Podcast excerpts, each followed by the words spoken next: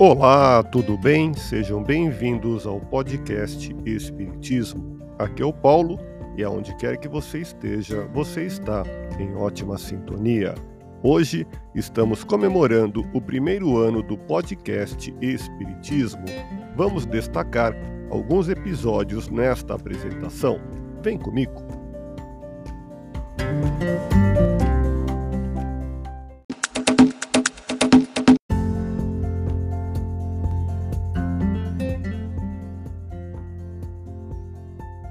Estamos iniciando harmonizando a mente na paz do Cristo, nesse sentimento de convívio fraterno, pela comunhão de intenções e pensamentos voltados para o bem, a caridade e o amor ao próximo.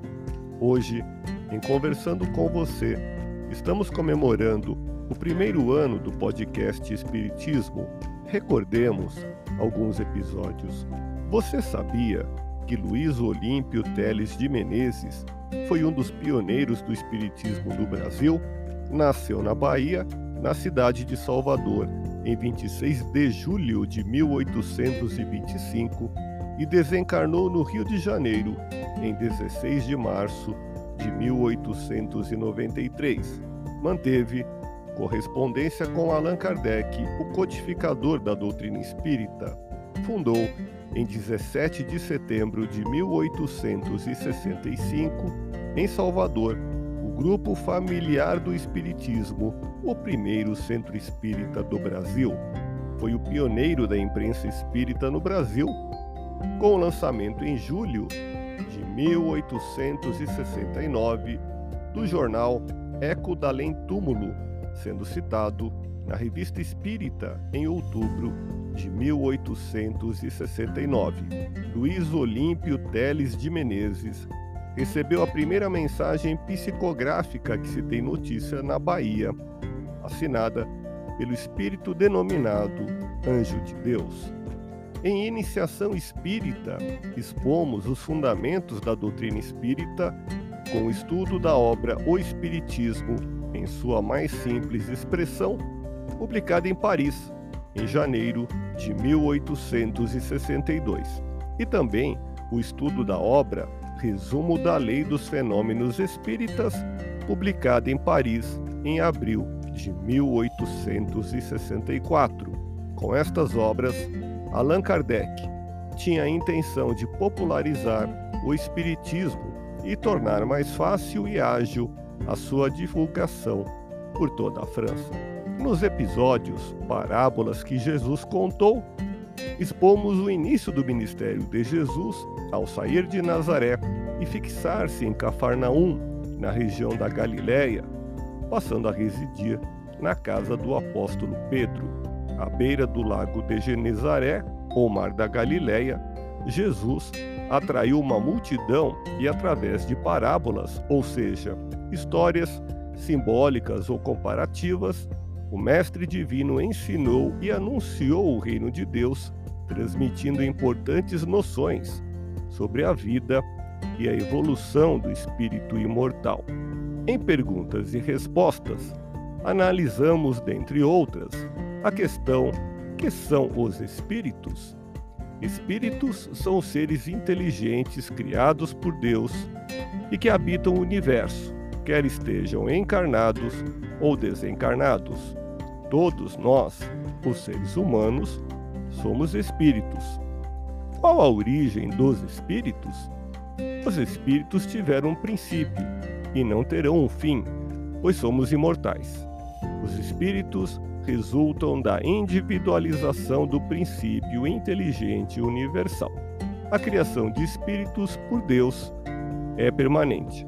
Como os espíritos não foram criados todos numa mesma época, individualizaram-se em tempos diferentes. Por isso, há espíritos mais antigos evoluídos moralmente. Como terá sido essa individualização? Como será o processo de se tornar um indivíduo a partir do princípio inteligente? No grau de evolução em que estamos, não nos é permitido saber. Em O Livro dos Espíritos, na questão 78, os Espíritos nos dizem: Deus existe de toda a eternidade. Isso é incontestável. Mas como e quando Deus criou, não sabemos. Quando e como cada um de nós foi feito, ninguém o sabe. Isso é mistério.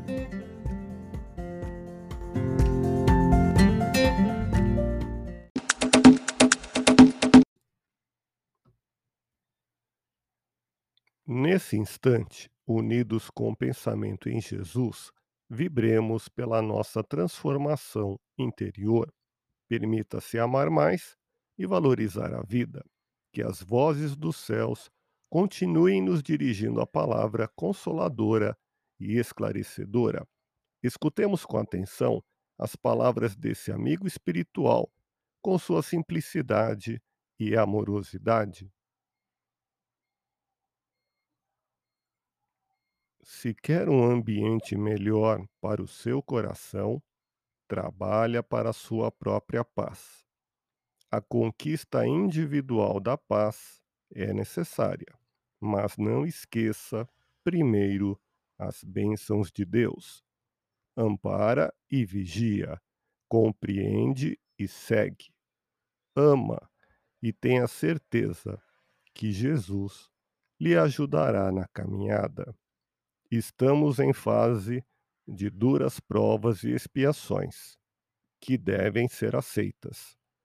Se quer viver com Deus no coração, harmoniza sua alma, desperta das ilusões do mundo, consolidando a vida no amor e na caridade. O mundo espiritual nunca se cansa de ajudar. Vivencia a alegria cristã aprendendo as lições da fraternidade. Esse o caminho, a verdade e a vida do amor do Cristo em nós.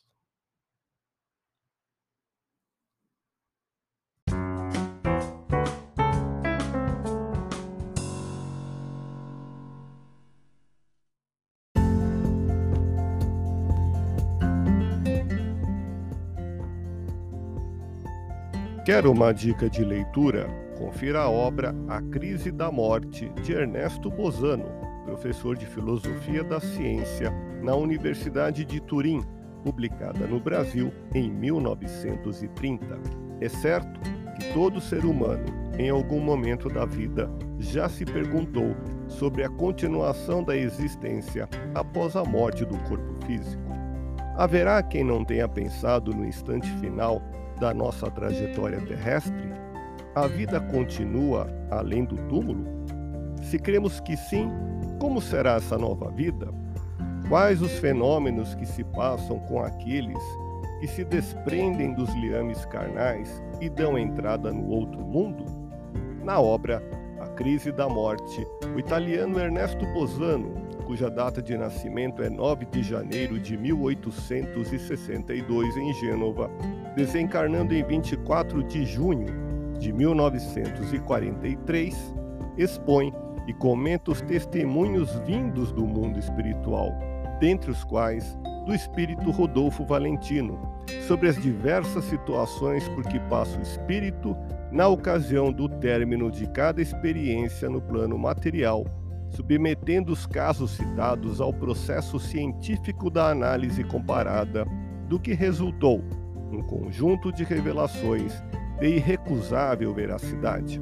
A leitura desta obra nos liberta das ilusões e dos temores criados pelas crenças religiosas tradicionais e nos mostra que as condições em que nos encontraremos após o término desta existência dependerão sempre do modo pelo qual nos conduzimos moralmente enquanto espíritos encarnados.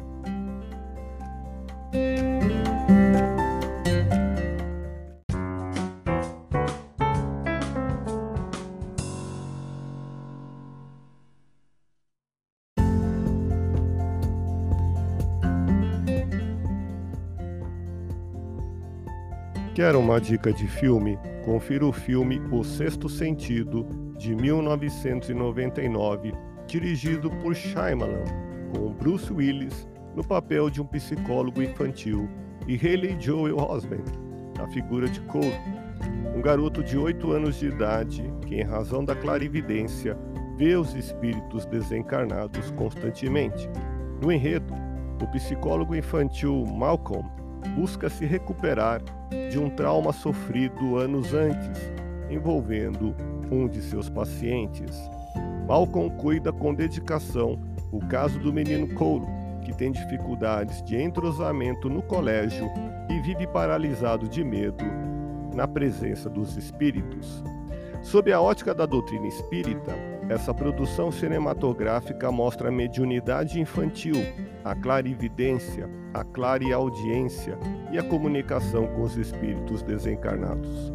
É um filme que demonstra que a vida continua após a morte do corpo físico. Uma mensagem espiritualista que nos toca ao abordar a mediunidade na criança, os medos diante da presença dos espíritos e a certeza que somos imortais. Estamos juntos e temos muito a divulgar. Agradeço a sua companhia e atenção. Um grande abraço. Fique em paz e até o próximo episódio do podcast Espiritismo.